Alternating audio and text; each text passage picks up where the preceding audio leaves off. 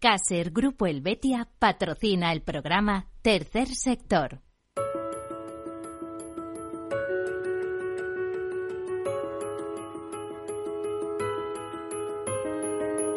Tercer Sector, un espacio para la economía social. Un programa dirigido por Miguel Benito.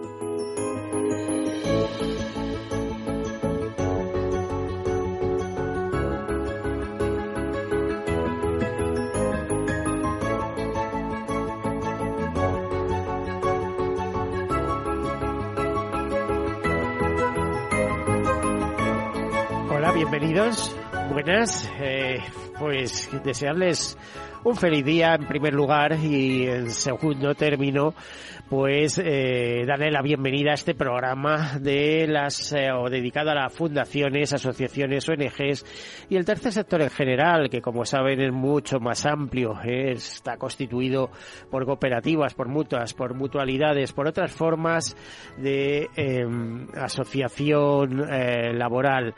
Mm, decirles que tercer sector es un sector pujante en nuestro país. Eh, tercer sector quiere decir que está constituido por empresas, pero son empresas que eh, actúan sin ánimo de lucro en el sentido de que eh, los beneficios que obtienen los reinvierten en el fin fundacional para que fueran constituidas y además están basados en el interés general. De ahí que esas eh, entidades eh, reinviertan todo lo que consiguen en, en su fin fundacional que normalmente está relacionado con la acción social, la cooperación internacional, la defensa del medio ambiente, la lucha contra el hambre, la educación, eh, la investigación, etcétera, etcétera, ¿no?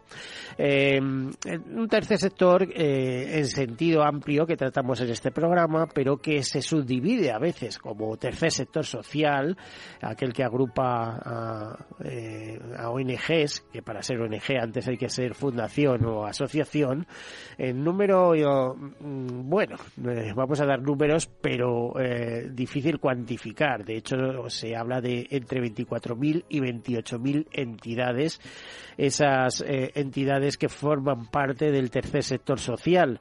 Decirles que mutuas hay como, perdón, fundaciones hay como 10.000 más o menos, de las cuales 6.000 estarían activas y algo menos de 1.000 en la Asociación Española de Fundaciones agrupadas.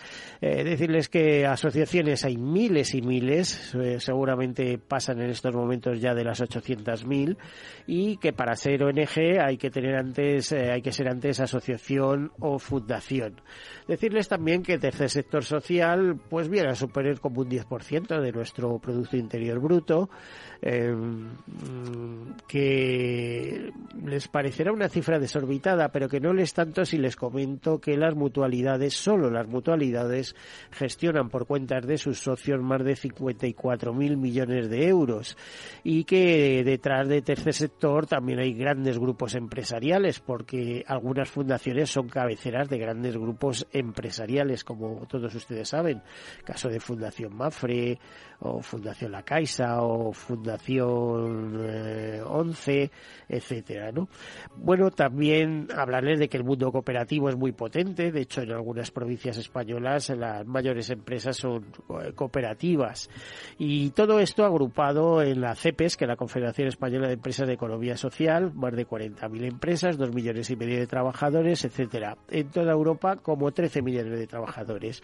Además, decirles que es un sector muy dinámico y que aquí lo tratamos como tal sector tanto en los eh, pequeños temas como en los temas importantes de proyección, sin olvidarnos muchas veces de lo que suponen las políticas ASG o SG, es decir, ambientales, sociales y de gobernanza, que están obligadas a, llevar hoy en día adelante todas las empresas, incluso con su memoria de actividades, etcétera. Bueno, pues he hecho estas cosas a modo de presentación y explicarles que de alguna manera también es un sector eh, que se basa en la solidaridad mercantilmente organizada, sobre todo para ser eficaces. Comenzamos con algunas notas y, eh, y después pues con interesantes entrevistas, como siempre. Comenzamos. Bueno, pues como saben, tenemos adelanto de elecciones y eso provoca que la reforma constitucional para eliminar el término disminuido pues se va a quedar, se va a caer, ¿eh? va a quedar eh, postergada. Eh, en concreto, el nuevo texto que se intentaba incluir en la Carta Magna recogía que las personas con discapacidad son titulares de derechos y deberes previstos en este título en condiciones de libertad igual, e igualdad real y efectiva, sin que pueda producirse discriminación. Se señalaba que los poderes públicos realizarán las políticas necesarias para garantizar la plena autonomía personal e inclusión social de las personas con discapacidad. Estas políticas respetarán su libertad de elección y preferencias y serán adoptadas por la participación de las organizaciones representativas de personas con discapacidad en los términos que establezcan las leyes. Se atenderán particularmente las necesidades específicas de las mujeres y niñas con discapacidad. También se recoge eh, que se regulará la especial protección de las personas con discapacidad para el pleno ejercicio de sus derechos y deberes y que las personas con discapacidad gozan de la protección prevista en los tratados internacionales ratificados por España que velan para eh, velan por sus derechos. Bueno, pues eh, seguimos avanzando. Eh, FECOM nos habla de un proyecto para evitar, fíjense, eh, la sumisión química. Eh, ese proyecto ha sido el ganador de la segunda edición de los premios Planes de Empresa de Economía Social en ciclos formativos. De hecho, eh, FECOMA, que es la Federación de Cooperativas de Madrid, eh, o de Federación de Cooperativas de la Economía Social de Madrid, para ser más exacto, eh, ha entregado e-, este premio, estos galardones correspondientes al segundo premio de planes de empresa de economía social en ciclos formativos, con lo que se acerca al emprendimiento colectivo en las aulas de formación profesional. Eh, este premio cuenta con una dotación de 1.800 euros en total y reconoce los tres mejores proyectos valorando aspectos innovadores, sociales o de trabajo en equipo. En esta edición han participado más de mil estudiantes pertenecientes a los centros de formación profesional Valle del Miró, en Valdemoro, Gredo San Diego Las Suertes, Gredo San Diego Guadarrama y Gredo San Diego Buitrago, que han proporcionado al jurado los 12 mejores trabajos para ser valorados y analizados, de los cuales se eligieron tres. Eh, los premios, eh, el primer premio correspondió al proyecto denominado Misión, presentado por un grupo de alumnos y alumnas del Colegio Valle de Miró, eh, y el proyecto Visión propone la creación de un dispositivo que a la hora de salir de fiesta o disfrutar del mundo de la noche haga sentir más seguras a las jóvenes y adolescentes. Si alguien intentara su sumisión química, el dispositivo lo detectaría alertando a la interesada, a la familia, amigos sanitarios policía. El segundo premio recayó en el proyecto denominado Profesionalmente, un proyecto presentado por el grupo de alumnas de grado medio de emergencias sanitarias del Colegio Valle de Miró. Y el tercer premio se otorgó al proyecto denominado CyberHelp, eh, presentado por un grupo de alumnos y alumnas del GSD International School de Buitrago, eh, donde se destacó eh, como diferencia eh, la disponibilidad del APP, ya que permite contactar las 24 horas con profesionales. Bueno, pues más cosas. El reto de Cruz Roja con la España despoblada es llegar a los 1.213 municipios con menos de 100 habitantes. Así lo dicen en un comunicado Cruz Roja que actúa eh, para eh, tras analizar los problemas y vulnerabilidades con respuestas innovadoras que mejoran la calidad de vida de los habitantes de estos pequeños eh, núcleos poblacionales, ya les digo, con menos de 100 habitantes. Eh, Cruz Roja abordará los 3.499 municipios en situación de despoblación, un 43,03% del total de los municipios del país, con 1.121.574 personas afectadas, eh, de los cuales 53% son hombres, un 32,64 mayores de 65 eh, años y un 5% son personas extranjeras. Eh, Guadalajara con 160 municipios, Burgos con 142 y Soria con 104 son las provincias con más municipios en situación y donde se pretende atender a cerca de mil personas. En contraposición, Almería, Huelva y Ciudad Real son las provincias que tan solo cuentan con un municipio de estas características, donde residen 58, 51 y 61 habitantes eh, específicamente.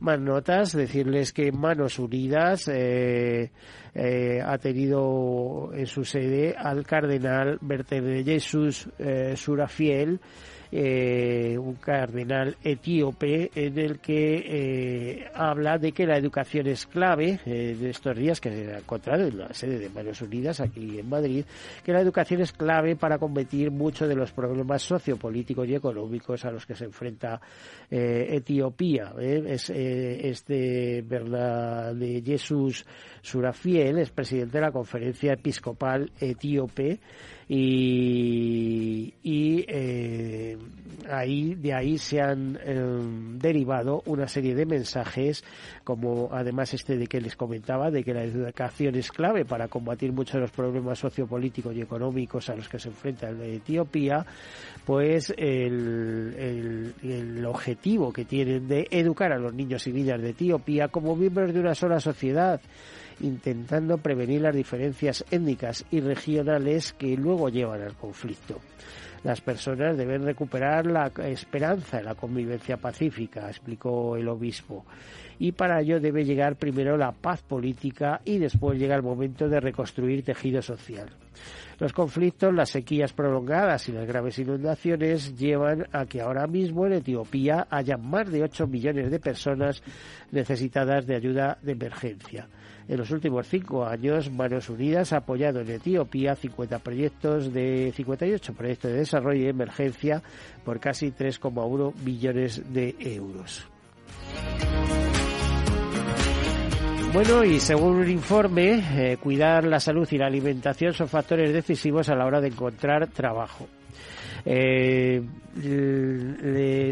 sobre este tema, aunque tenemos una extensa nota, eh, queremos abrir hilo. Y cuando digo abrir hilo es tener una interesante, espero que sea interesante, conversación con Cristina Cozar, que es eh, la coordinadora del proyecto eh, eh, Vives Emplea Saludable, que es como se llama, es la coordinadora del proyecto dentro de Acción contra el Hambre, que es la ONG que ha que ha propuesto este nuevo modelo de innovación social.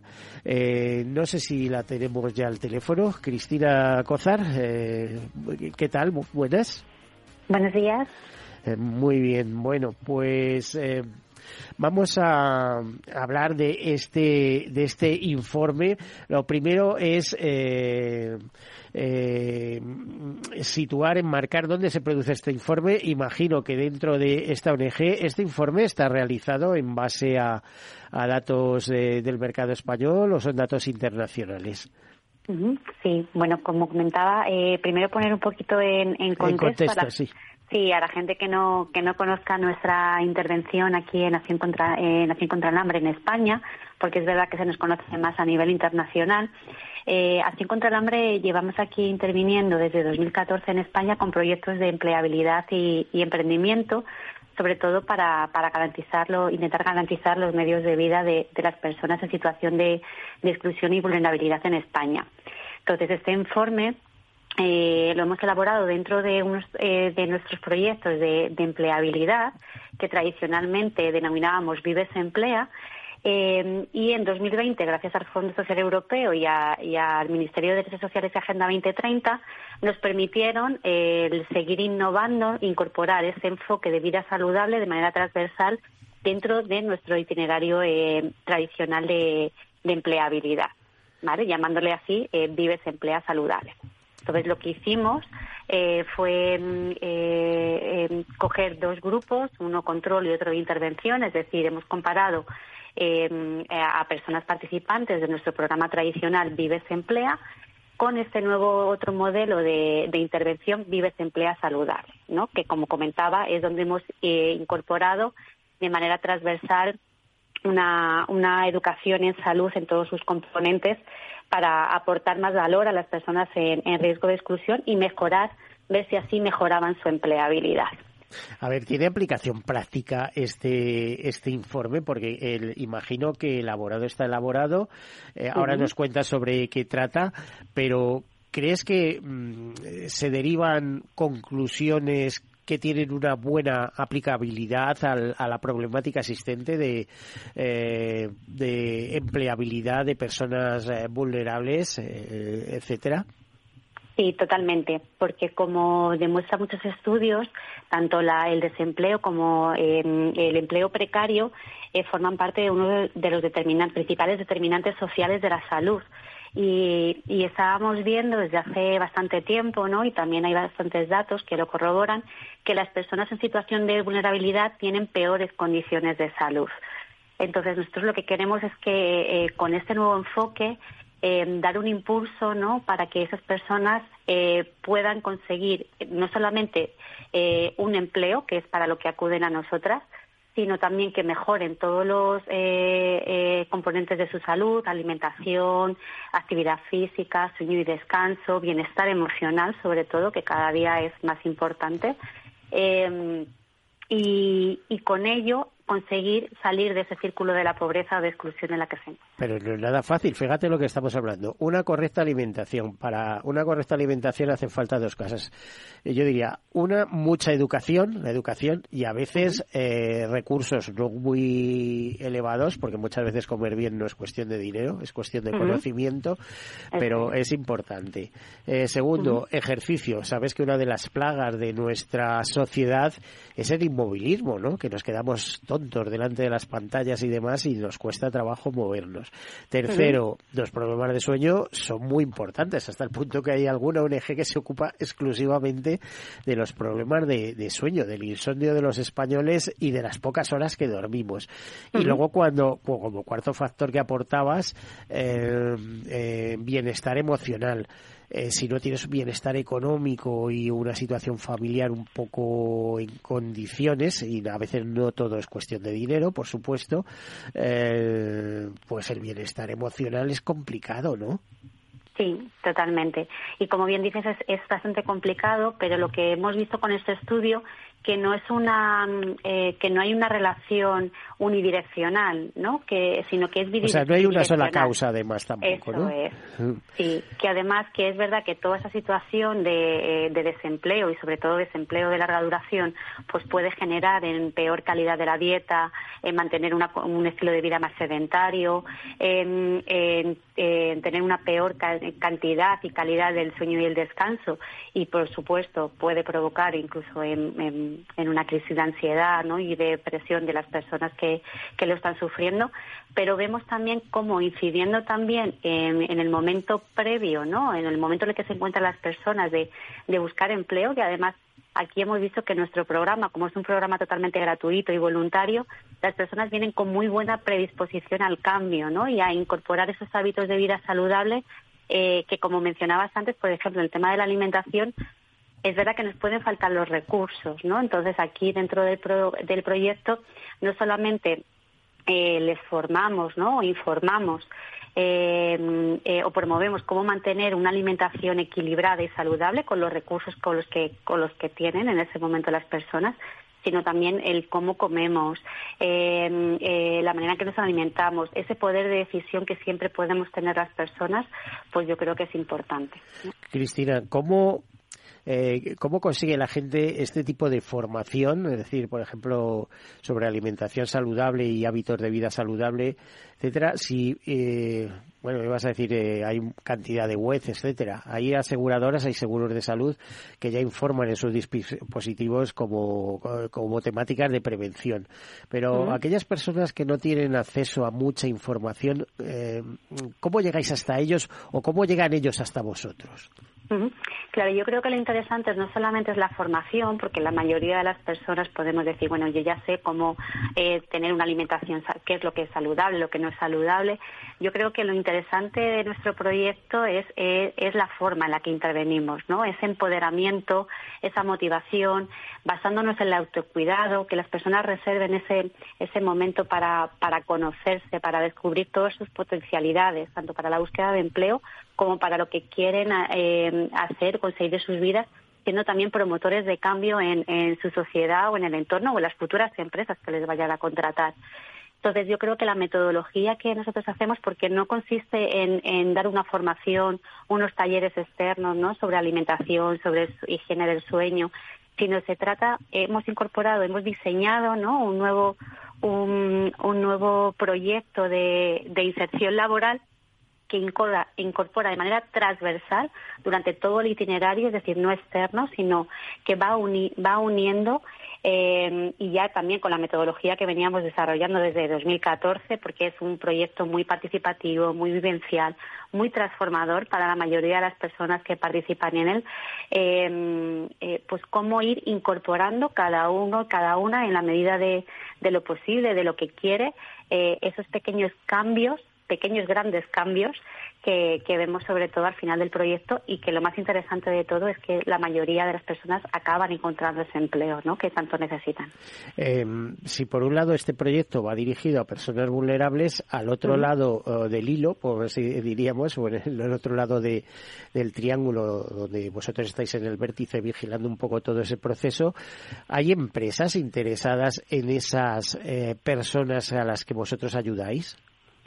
Sí, totalmente, porque la investigación no ha sido solamente desarrollada por Acción contra el Hambre, sino que hemos querido hacer una investigación acción participativa, es decir, que hemos estado eh, probando desde, desde el principio qué cosas funcionan o no, eh, contando eh, desde el primer momento también con las personas participantes que nos iban también orientando han participado también, eh, bueno, ha sido también eh, de la mano del grupo de investigación EPINUT de la Universidad Complutense de Madrid, del grupo de mm, eh, otro grupo de investigación de la Universidad de Málaga, del Departamento de Psicología Social Hemos contado con un comité experto eh, eh, de personas expertas en bienestar y, salud, ajenas totalmente también a la entidad y con personas con cierto prestigio. Y sobre todo también hemos contado con empresas. ¿vale? Hemos hecho eh, en paralelo una investigación con, varias empresas de diferentes sectores profesionales y tamaños de todo el territorio nacional, donde estamos viendo que este nuevo paradigma ¿no? que se está presentando en las empresas eh, donde están eh, incluyendo eh, políticas de bienestar, ¿no? que se denominan también empresas saludables, pues para ahí está siendo un, un, valor añadido el contar con personas participantes de nuestros proyectos, por eso, porque pueden ser ya promotoras de cambio dentro de sus propias organizaciones. Pues en eso estamos, con los cambios. Eh, concretamente leo que el 53,3% de las personas participantes han obtenido un resultado positivo, entendiendo este como una inserción laboral por cuenta ajena o cuenta propia. Em, ¿Cómo vais testando esto? ¿Es eh, de manera inmediata? ¿Hay un recorrido en el tiempo? Eh, ¿cómo, ¿Cómo funciona? Sí, hay un recorrido. Eh, normalmente en nuestros proyectos eh, em, intervenimos con las personas eh, con una duración de tres, cuatro meses de dura cada proyecto, es decir, que tampoco es un periodo muy largo. Pero en ese corto periodo lo que hemos hecho es em, analizar una, serie de, datos. ¿no? Bueno, hicimos una selección de cuestionarios ya avalados a nivel científico internacional y los hemos pasado tanto al principio, al final del proyecto y después también hemos hecho un seguimiento a los seis meses. Entonces, aquí hemos visto cómo se encontraban las personas al inicio del proyecto, cuando todavía no habían recibido ningún tipo de, intervención por nuestra parte, cómo han salido del proyecto. Aquí medimos eh, si la persona ha encontrado empleo o no y qué cambios ha habido con respecto a, también se han mejorado, aunque no hayan encontrado empleo, se han mejorado su empleabilidad, que eso es otro dato también que, hemos obtenido, porque no todo depende de, las personas participantes, sino bueno, también del contexto laboral. Y, mm, y luego a los seis meses también hemos visto ese mantenimiento, tanto de la empleabilidad como de los hábitos de vida saludables. Bueno, es que esto es importantísimo. Leo también que quienes recibieron educación para la salud, en vuestro caso, aumentaron su ingesta de fruta, verdura, legumbres, frutos secos, cereales integrales y pescado y disminuyeron la de refrescos, carne roja o desayunos azucarados. Se saltaron menos comidas y prestaron más atención a la lectura del etiquetado de los alimentos. Bueno, todo esto es lo que los nutricionistas, por lo menos en este programa cuando los hemos tenido, te advierten de manera continua. Es decir, eh, eh, menos azúcar, menos productos que, lleven a la inflamación del cuerpo, como aquel que dice. Eh, a ver, comer mejor al final se convierte también, no sé cómo te diría, esos hábitos saludables en, comida y en deporte y en descanso se convierte en, no sé, en salud emocional de alguna manera. Eh, de hecho, por ejemplo, eh, el, tomar omega 3 con frecuencia, que está en el pescado, pero a veces también está en complementos alimentarios, ayuda a todo nuestro cerebro. En fin, eh, que hay muchas maneras de actuar para tener una vida más sana, más alegre y si tienes predisposición al optimismo, etcétera, etcétera, seguro que no te vas a dar por vencido a la hora de la empleabilidad, ¿no? Eso es, porque eso revierte nuestra energía, nuestra motivación en sentirnos bien. Eh, sobre todo, y eso se transmite en una entrevista de trabajo o cuando conseguimos un empleo, ¿no? También eh, en nuestro estado de ánimo. Entonces, eh, es fundamental eh, la alimentación, la actividad física, todo lo que hemos mencionado antes. Creemos que no es solamente una, una sola cosa, sino que el, complementarlo todo, ¿no? Cada uno en la medida de lo posible, ¿no? No, no se trata de hacerlo todo, todo perfecto, pero bueno, hay cosas que podemos mejorar y que vamos a ver unos, unos, unos resultados beneficiosos para, para nuestra vida. ¿Y no habéis detectado cierta apatía en los colectivos que tratáis? O, digamos, eh, aparte de la apatía inicial, una mejora muy sustancial desde el momento que eh, acuden a vosotros o vosotros acudís a, ellos para brindarles información, información y el y después de vuestra intervención en esos cursos de hablábamos de máximo seis meses, ¿no? O tres, eh, eh, existe un anterior y un después, claro. Sí, totalmente. De hecho, una de las escalas que hemos incorporado dentro de esta investigación es la satisfacción con la vida. Y aquí veíamos que mm, cómo como al inicio no las personas eh, participantes pues no tenían una alta satisfacción con su vida no incluso después al terminar el proyecto aunque no hayan encontrado empleo sí que ha mejorado ¿no? esa satisfacción y yo creo que es uno de los mejores resultados que, que puede haber en nuestro proyecto, ¿no? el mejorar la satisfacción con la vida de las personas participantes. Bueno, pues eh, a ver, ya no, quiero estirar mucho más el tema, pero dinos si hay algo especialmente relevante. No sé si nos quieres enumerar conclusiones o, hablarnos de que estáis preparando ya otra edición de respecto a este estudio. Es decir, es un, es un estudio que tiene que va a tener continuidad en el continuidad.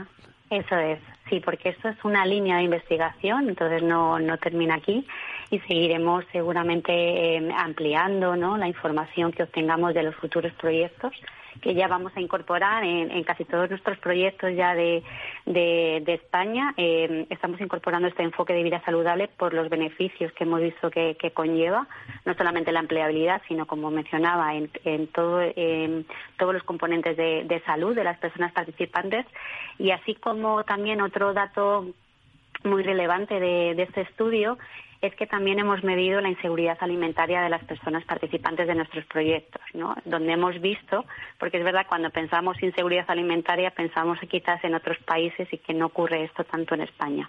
Pero sí que hemos visto que sí que había incluso un 10% de personas con una inseguridad alimentaria severa. Y hemos visto tanto con el proyecto Vives Emplea Tradicional como Vives Emplea Saludable, con ambos, hemos eh, notado también una mejoría en esa seguridad alimentaria que para nosotras desde Acción contra el Hambre es, es clave también. Bueno, pues muchísimas gracias, Cristina Cozar, coordinadora del proyecto Vives Emplea Saludable, eh, que propones eh, o que propone como ONG un nuevo modelo de innovación social y con continuidad en el tiempo, como hablábamos. Muchísimas gracias, Cristina. Gracias a vosotros. Bueno, pues continuamos eh, continuamos en la emisora, pero continuamos con una breve pausa y enseguida eh, volvemos. En Capital Radio te mantenemos económicamente informado desde que amanece. Son las 7 de la mañana, hora central europea, las 6 de la mañana en Canarias. Aquí comienza Capital, la bolsa y la vida. Haciendo algún break en el camino. Enseguida, hora trading, la hora más golfa de los mercados. Para continuar informándote después de comer. Son las 4 de la tarde, las 3 en Canarias. Esto es Mercado Abierto, en Capital Radio. Y que cierres el día conociendo todos los detalles. Señoras y señores, buenas noches, bienvenidos. Escuchan la sintonía de Capital Radio. Les invito a que nos acompañen aquí en el balance. Capital Radio. Información económica de calidad.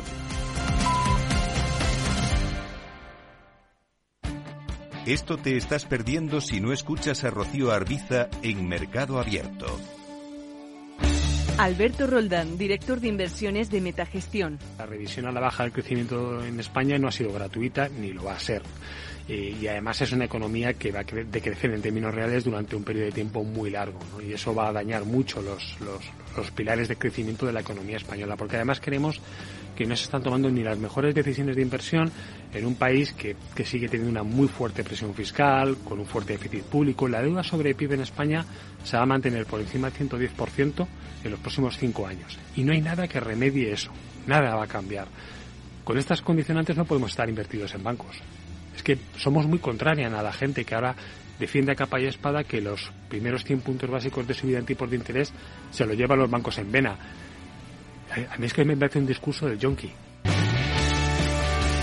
Mercado Abierto con Rocío Arbiza.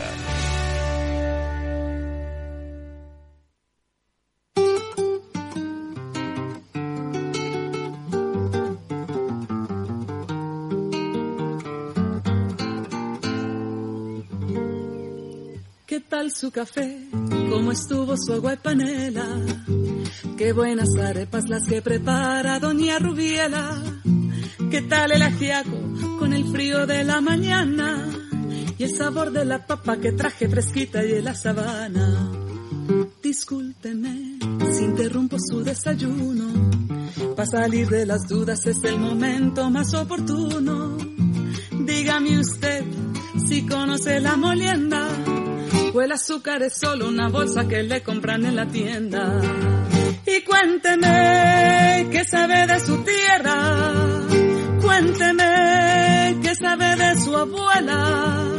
Cuénteme qué sabe del maíz. ¿O acaso olvidado sus antepasados y su raíz? Dibújeme el árbol del cacao. Mientras se toma ese chocolate con pan tostado. Dígame su merced, ¿qué sabe del asadón? Es el que le trae a usted las sopitas al cucharón. Y cuénteme qué sabe de su tierra. Cuénteme qué sabe de su abuela. Cuénteme qué sabe del maíz. ¿O acaso ha olvidado sus antepasados y su raíz?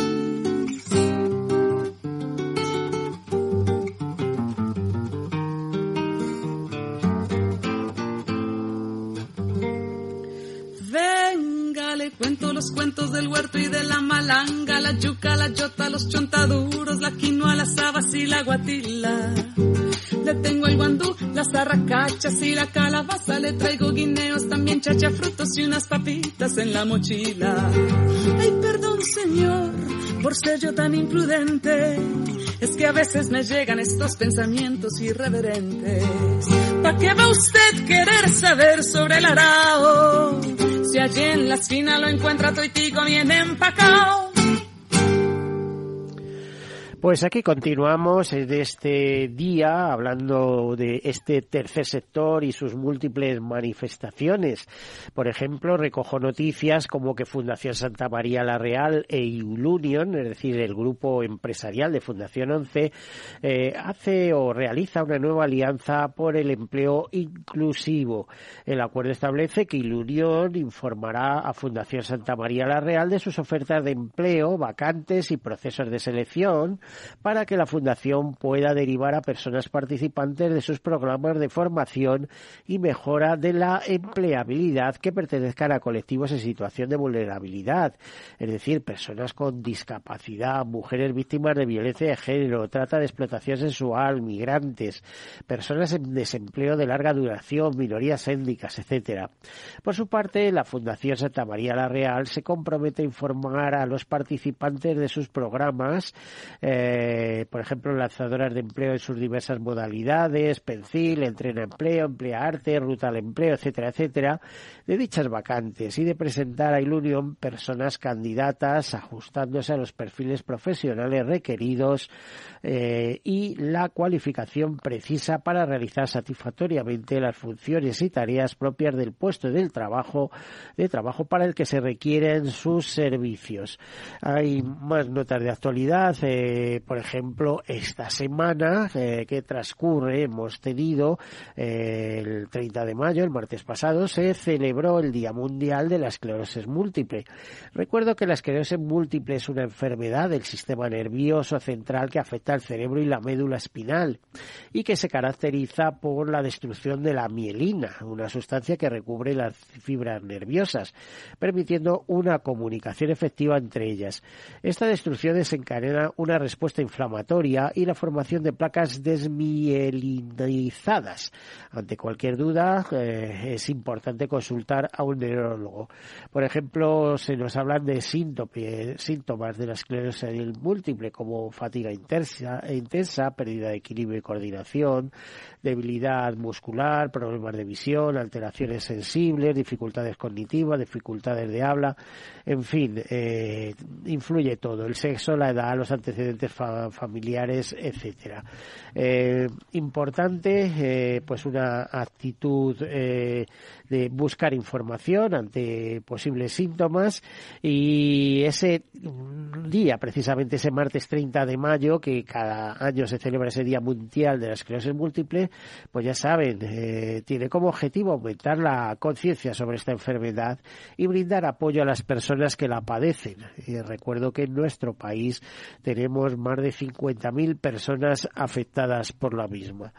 Y alguna cosa más, el contacto con perros y gatos puede ayudar a los estudiantes a disminuir el bloqueo que genera la época de exámenes. Nos lo dicen desde Fundación Affinity. Concretamente nos comentan que más de 200.000 estudiantes se presentan cada año a las pruebas de selectividad. Entre el 15 y el 25% presentan niveles muy elevados de estrellas en edad durante el curso académico, una situación que aumenta en época de exámenes. Se ha demostrado que mediante actividades de relajación con perros y gatos y la interacción social con eh, estos animales o con otras mascotas, los jóvenes llegan más relajados y tranquilos a la temporada de exámenes. La actividad lúdica con el perro y el gato es fundamental cuando el joven se siente bloqueado durante el estudio. Bueno, pues eh, este tipo de temas que son siempre eh, interesantes lo vamos a complementar eh, con nuestro tema principal de lo que hoy estábamos hablando precisamente y es hemos tratado de la empleabilidad de colectivos vulnerables con ese informe que hemos estado repasando por parte de Acción contra el Hambre presentado por Cristina Cozar como coordinadora de ese proyecto, ese proyecto Vives Emplea Saludable y ahora presentamos, eh, por lo menos escuetamente, eh, otro proyecto de largo recorrido en España porque ya tiene mucha tradición, es una fundación, una ONG muy conocida en nuestro país. Hablamos de Fundación Tomillo y hablamos con la directora de programas eh, socioeducativos, con Marta Martínez, a la cual ya tenemos al otro lado del teléfono. Marta, buen día.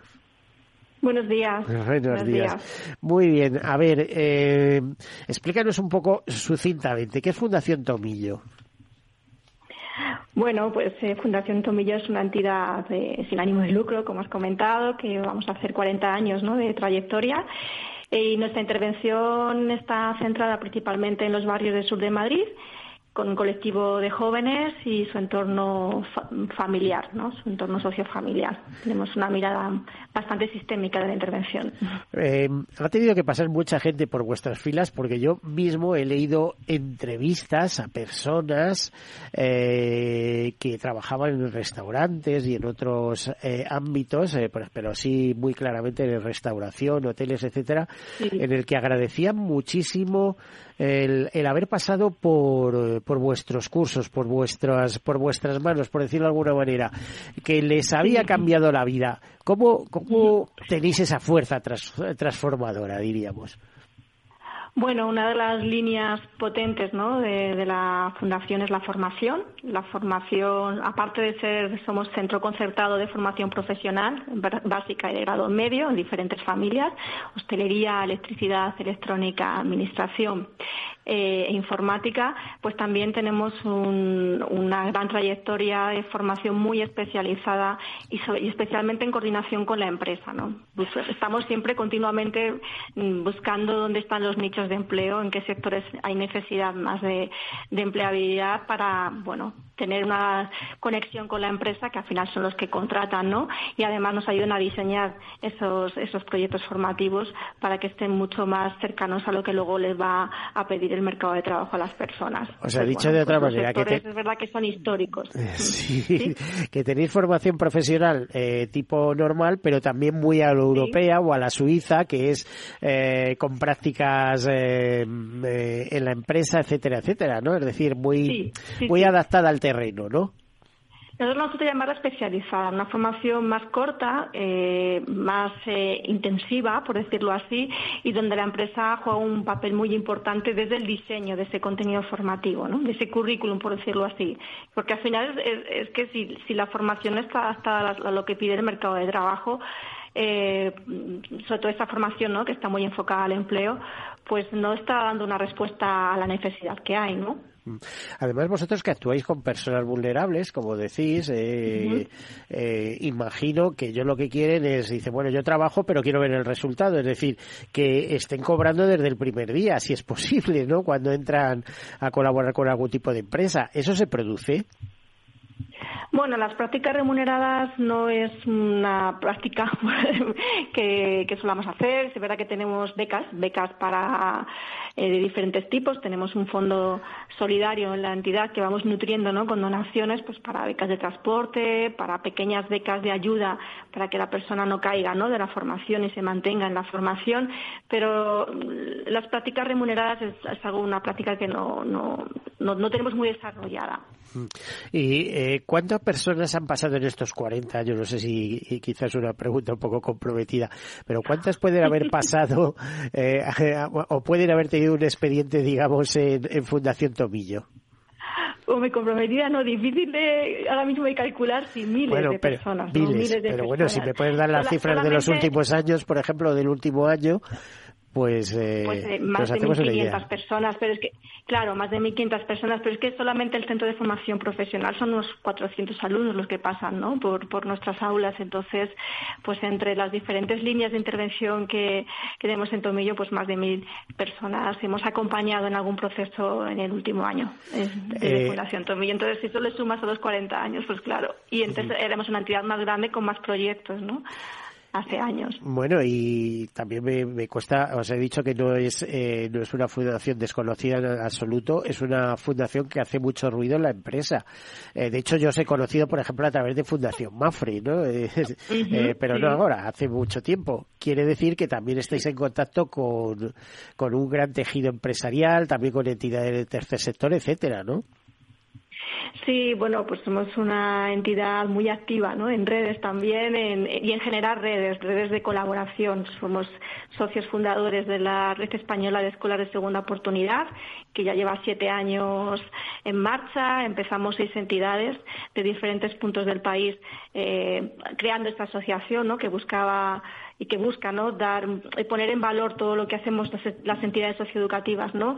fuera del ámbito más reglado y ahora mismo hay más de 50 entidades que se han sumado a este reto a la Asociación de Española de Escuelas de Segunda Oportunidad también somos socios fundadores de, de una red que fomenta el emprendimiento juvenil Juvenes Spain entonces bueno eh, nosotros eh, desde Tomillo creemos firmemente en la colaboración y en la colaboración para bueno yo siempre digo una frase no para para retos complejos soluciones colaborativas, ¿no? Entonces hay que meter en la solución a empresas, a otras entidades, administración pública, medios de comunicación para darnos voz también y, por supuesto, a los participantes y a las personas que acompañamos. Bueno, eh, te agradezco mucho la intervención que estás haciendo porque sé que estabas muy ocupada y, has venido a animarnos el día con, vuestra intervención, pero imagino que también es un, trabajo muy bonito, ¿no? Con un eh, enorme retorno emocional de ver que lo que haces es útil y es útil a aquellas personas que sin vuestra intervención probablemente eh, continuarían siendo marginales, ¿no?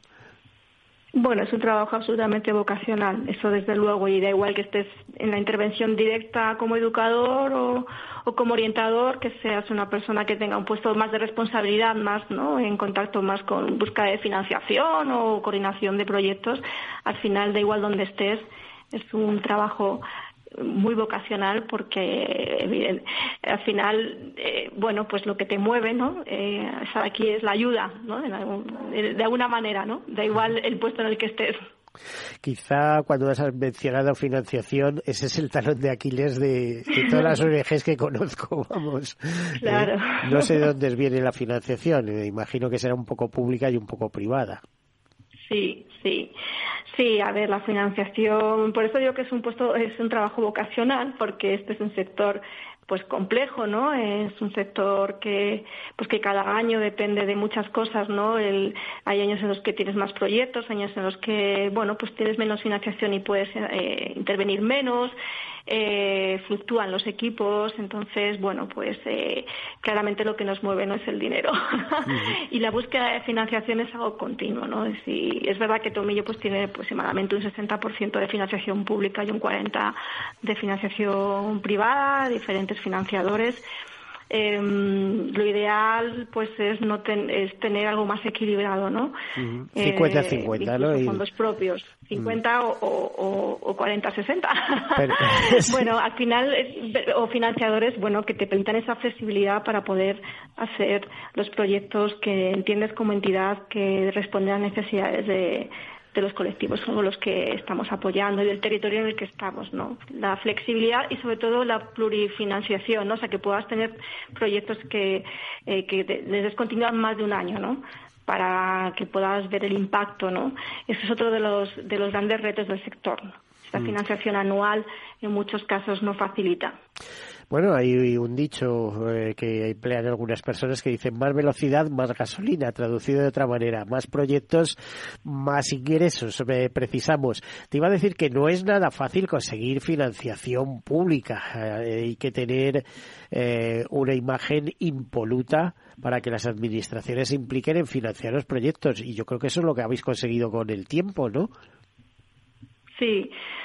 Claro, la solvencia técnica, ¿no? Que es algo que, tiene, para mí es, ¿no? Que recoge que como una entidad que al final estás eh, haciendo un trabajo público, ¿no? Un servicio público, eh, porque estás atendiendo a personas, ¿no? Eh, colectivos vulnerables, tienes que tener, pues, no es tanto los años que lleves, ¿no? No es que Tomillo lleve 40 años y, tenga más solvencia que otra entidad, pero sí esa trayectoria y sobre todo esa trayectoria eh, con criterio, ¿no? Y sobre todo saber qué queremos hacer, dónde y con quién. Yo mm. creo que el criterio, ¿no? El criterio en la intervención en este ámbito es fundamental. Marta. Y, sobre todo esa mirada también colaborativa, ¿no? Que, que, vuelvo a insistir porque es fundamental. Y nosotros, igual que contamos con las empresas, contamos con la administración pública a la hora de diseñar los proyectos y ejecutarlos. Eh, te iba a preguntar, Marta, ¿qué porcentaje de personas eh, que pasan por vuestros centros de formación y por vuestros eh, servicios consigue colocarse? Es decir, la autonomía financiera, por decirlo de alguna manera, aunque a veces no, no es tan real. Ya sabemos que hoy en día hay mucho trabajador pobre, pero bueno, no, a lo mejor no es el caso. ¿Cuánta personas consiguen autonomía financiera o un puesto de trabajo, por decirlo de otra manera, después de pasar por vuestras aulas? Sí, bueno, en los proyectos de formación especializada nuestro porcentaje de inserción una vez que terminan es bastante alto. En algunos en algunas formaciones en concreto roza el 70%. O sea que, por lo que comentaba antes, porque intentamos hacer formaciones que estén dando una respuesta a una necesidad real en ese momento en el mercado de trabajo. Por ejemplo, el 70% como cuál, en concreto. Eh, por ejemplo, pues un proyecto que tenemos con, con L'Oreal, que se llama Mi tu futuro, que llevamos ya más de cinco años eh, trabajando juntos en este proyecto, que es un perfil de asesor técnico de belleza. Es, un, es una formación que tiene una inserción muy alta. También depende del año. ¿eh? El año de pandemia, por ejemplo, tuvimos que reinventarnos un poco. ¿no? Las formaciones en tecnología, también tenemos un proyecto que estamos eh, realizando con la Asociación Factoría F5, que está financiado por la Agencia para el Empleo. Todavía no hemos terminado las promociones que están actualmente formándose, pero de otras convocatorias hemos conseguido una ratio de mayor del 60% de inserción o continúan estudiando, que para nosotros también el éxito es que sobre todo los más jóvenes, los que han abandonado el sistema educativo, que a través de estas formaciones eh, retornen al sistema educativo. En el caso de nuestros centros de formación profesional, nuestro objetivo, sobre todo cuando estamos en formación profesional básica, ¿no? que son jóvenes que no han titulado en la educación secundaria obligatoria a través de nuestra FP básica, eh, pueden titular y pueden continuar estudiando. Nuestro objetivo es que sigan estudiando, que se vuelvan a enamorar de la formación que se eh, enganchen otra vez al sistema educativo. Sí, bueno, sabemos que hay un nivel de fracaso importante, de fracaso escolar. Eh, muchos de ellos se dirigen hacia la formación profesional, que antes era la hermana pobre y ahora ya no tanto, y cada vez más. Eh, Por suerte. Se están fijando en ella. Pero hay que decir que la formación profesional tampoco se regala. Es que no. vosotros dais, según me comentabas, básica y de ciclos cortos, pero parece ser, bueno, la formación profesional lleva años, ¿no? Una buena formación profesional no sé, pero dos, tres años, eh, a veces más, ¿no? Sí, claro, o más, y luego después de un grado medio haces un grado superior. La formación profesional hoy en día es una muy buena salida eh, formativa y laboral, y de hecho hay una cantidad de grados eh, que antes no había, ¿no? Y además es lo más eh, lo más práctico, ¿no? Los que están más conectados con, con la empresa, ¿no? Y con el mercado laboral. Y es verdad que hace años, ¿no? En, mi, en mis tiempos, cuando yo estudiaba, parece que, que en, el, en el instituto antes ya te llevaban a la formación profesional si no valías, ¿no? Para estudiar, que eso era un término que se empleaba, se mal empleaba mucho. Hoy en día la formación profesional está teniendo, todavía tenemos que construir más y trabajar más, ¿eh? Y sobre todo que haya más plazas, ¿no? Y que sea más accesible, pero es verdad que está en un momento distinto, ¿no? Y se tiene mucho en valor y las empresas son las primeras que ya están teniendo, eh, ya ponen en valor las personas que vienen de una formación como grado superior o grado medio, grado superior, porque están muy formadas y muy formadas en la práctica, no solo, no en la teoría solo, sino en la práctica. Por ejemplo, estoy pensando. Eh, sí. sí, te iba a decir, Marta, estoy pensando, eh, es que la formación se ha extendido mucho, pero a campos que son incluso un poco disruptivos, ¿no? Es decir, formación profesional en robótica, ¿no? Bueno, y esto que me está contando, pero no sé siquiera si tenéis ese tipo de cursos, ¿no? Pero que en algún momento harán falta técnicos y especialistas en este tipo de cosas, ¿no? Es que justamente el sector tecnología es el que más está demandando perfiles. Es que no hay, demás, hay mucha necesidad de, profesionales en el sector de tecnología y, no hay tantos formados, ¿no?